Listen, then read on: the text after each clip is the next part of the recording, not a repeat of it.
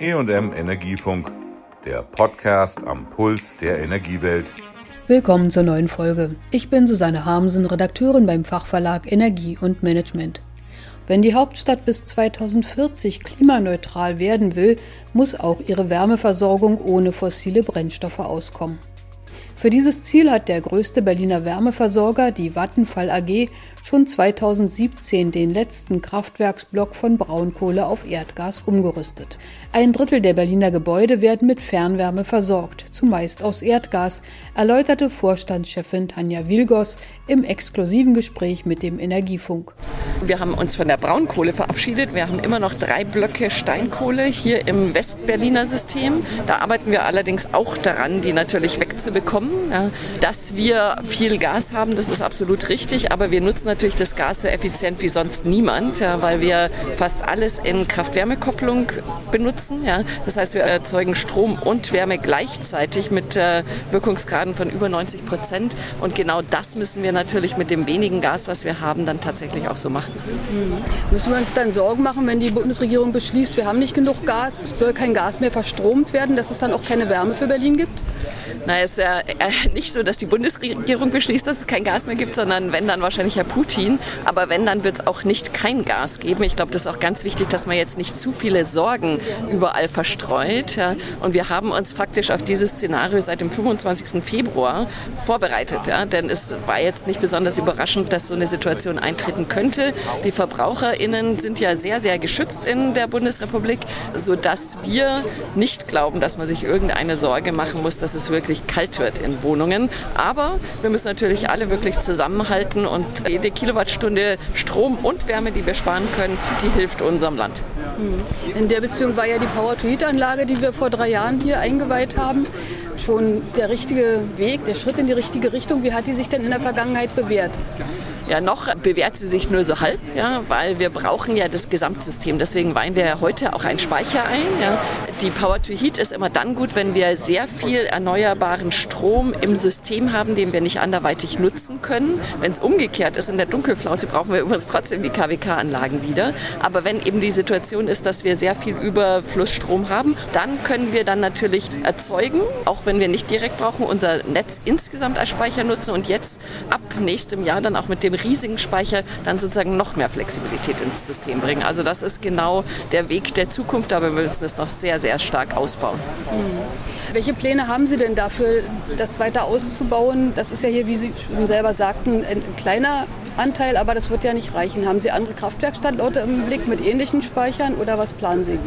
Ja, wir planen natürlich immer im Gesamtsystem, ja, weil wir brauchen Grundlast. Deswegen werden wir jede Abwärme, die wir bekommen können, nutzen. Da müssen wir auch noch viel mehr die vielen Potenziale, die Berlin hat, tatsächlich nutzen. Ja, Stichwort nur alle anderen Städte in Deutschland importieren den Abfall. Wir exportieren ihn sogar. Das werden wir uns möglicherweise nicht mehr leisten können. Das heißt, Abwärme müssen wir nutzen und wir werden natürlich auch an allen Standorten noch mal gucken, wo Power to Heat und Wärmepumpe gehen.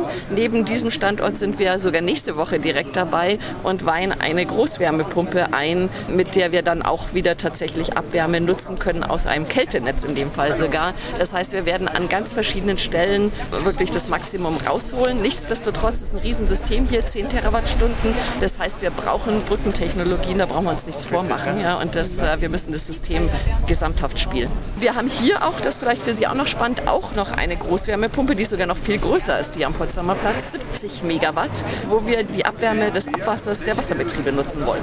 Also hier wird ein Feuerwerk an Technologien entstehen. Auch in diesen Größenordnungen wird ja bisher noch nicht so viel gemacht. Viele kennen die Wärmepumpe mit 14 kW und wenn wir dann 70 MW dagegen stellen, da sieht man schon, äh, was das für Dimensionen sind. Ja. Und haben wir genug erneuerbaren Strom dann für diese Wärmepumpen? Ja, jetzt natürlich noch nicht. Das ist die Aufgabe von ganz Deutschland, dass wir wirklich den Anteil so hoch wie möglich ziehen. Dann werden wir natürlich auch in unserem System den Strom auch mehr nutzen können. Das Gleiche gilt ja auch für den Verkehr. Aktuell ist ja tatsächlich Strombetrieben gar nicht so umweltfreundlich. Ist erst dann, wenn es grün wird. Das heißt, die absolute Voraussetzung, um tatsächlich zu dekarbonisieren in Deutschland, ist, dass wir den Anteil der erneuerbaren Energien auch im Stromsektor hochbringen, um ihn dann natürlich auch im Wärmesystem nutzen zu können. Mhm. Trotzdem Trotz der ehrgeizigen und vernetzten Pläne hat ja Vattenfall angekündigt, dass sie eventuell jemanden suchen, der die Wärme kaufen will, ihren Wärmerbetrieb. Ist da schon jemand in, in petto? Stehen die Leute schon Schlange? Das ist natürlich eine Frage, die ich gar nicht beantworten kann, denn ich bin ja das Objekt der, der Begierde, wenn man so sagen will. Ja. Aber eins ist sicher, es gibt sehr, sehr viele Interessenten für so ein attraktives Geschäft. Am Standort Reuter West war am 30. Juni der größte Warmwasserspeicher Deutschlands zu besichtigen.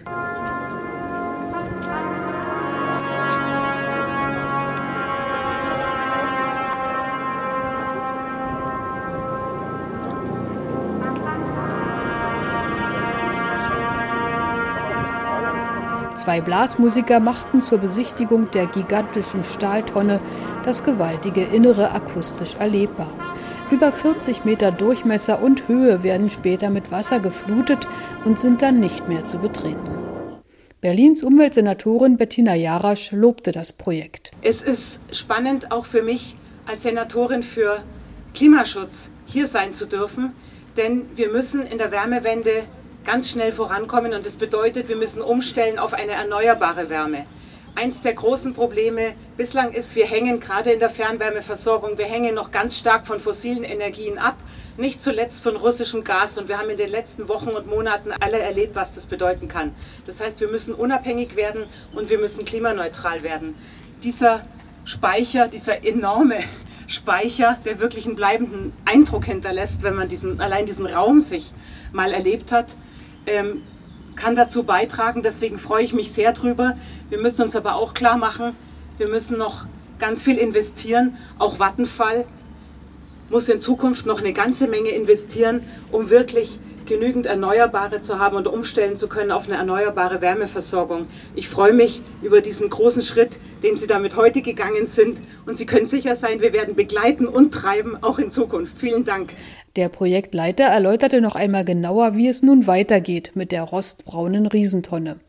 Zunächst wird sie mit einer Wärmedämmung dick eingepackt, um Verluste zu vermeiden und sie zur Thermoskanne zu machen. Dann erst wird geflutet und das dauert Wochen, denn sie hat das Fassungsvermögen von 325.000 Badewannenfüllungen, sagte Jörn Speixmar. 56 Millionen Liter Wasser. Na, wir haben so vor, etwa in einem Monat wollen wir anfangen mit Befüllen. Äh, das machen wir direkt dann mit äh, Fernwärmewasser.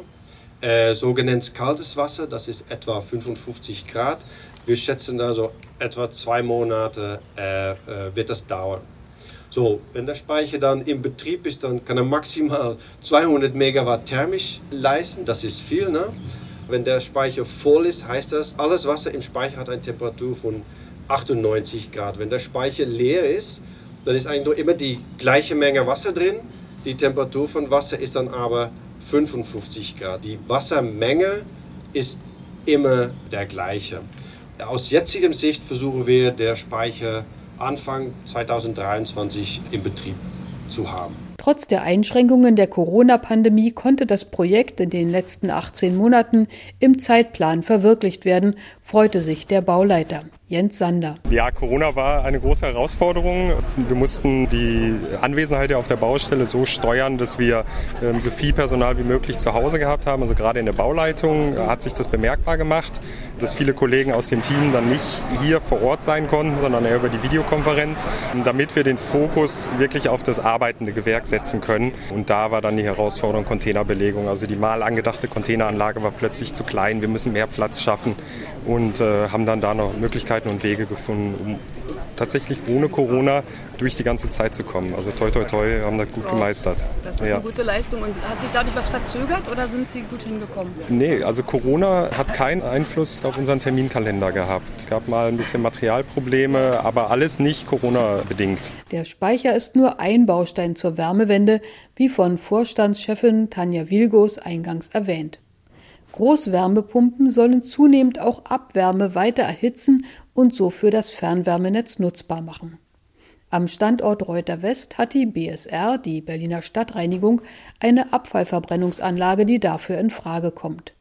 Ebenfalls angrenzend steht ein Klärwerk der Wasserbetriebe, das ebenfalls Abwärme zur Verfügung stellen kann.